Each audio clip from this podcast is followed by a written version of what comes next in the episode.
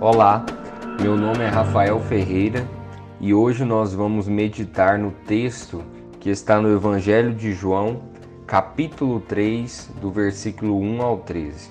Havia um fariseu chamado Nicodemos, uma autoridade entre os judeus. Ele veio a Jesus à noite e disse: Mestre, sabemos que ensinas da parte de Deus, pois ninguém pode realizar os sinais miraculosos que estás fazendo se Deus não estiver com ele. Em resposta, Jesus declarou: Digo-lhe a verdade, ninguém pode ver o reino de Deus se não nascer de novo. Perguntou Nicodemos: Como pode alguém nascer de novo sendo velho? É claro que não pode entrar pela segunda vez no ventre de sua mãe e renascer. Respondeu Jesus: Digo-lhe a verdade: ninguém pode entrar no reino de Deus se não nascer da água e do espírito. O que nasce da carne é carne, mas o que nasce do espírito é espírito. Não se surpreenda pelo fato de eu ter dito: é necessário que vocês nasçam de novo. O vento sopra onde quer. Você o escuta, mas não pode dizer de onde vem nem para onde vai. Assim acontece com todos os nascidos do Espírito. Perguntou Nicodemos: Como pode ser isso? Disse-lhe Jesus: Você é mestre em Israel e não entende essas coisas? Asseguro-lhe que nós falamos do que conhecemos e testemunhamos do que vimos. Mas mesmo assim vocês não aceitam o nosso testemunho. Eu lhes falei de coisas terrenas e vocês não creram.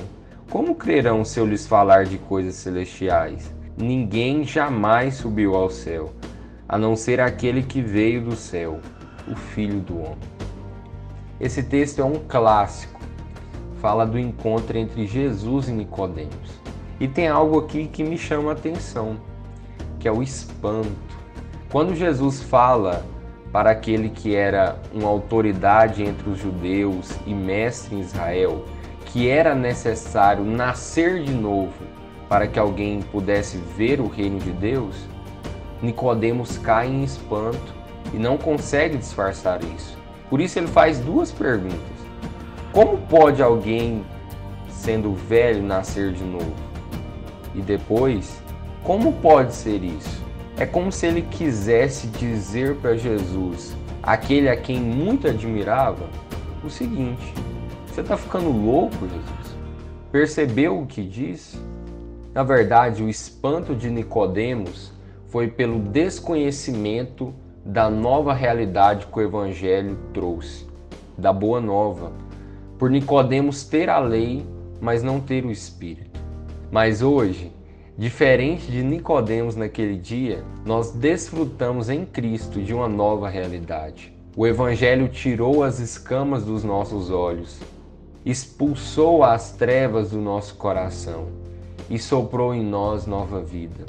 Agora também talvez devêssemos viver dias de espanto, mas não mais por não sabermos das coisas do Espírito, mas pelo contrário, por entendermos tudo, entendermos que nascemos de novo e que isso se deu porque estávamos mortos em nossos delitos e pecados mas Deus, em sua maravilhosa graça, fez o que Jesus no versículo 16 proclamaria para Nicodemos.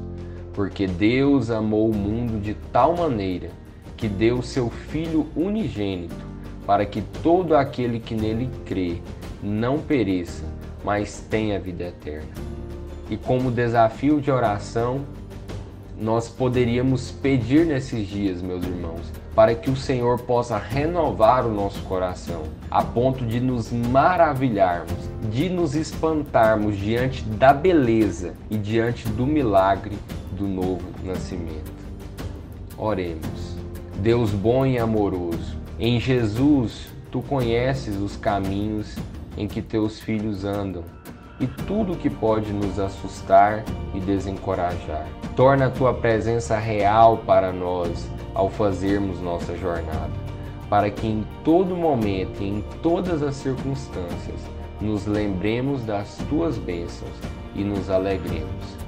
Amém.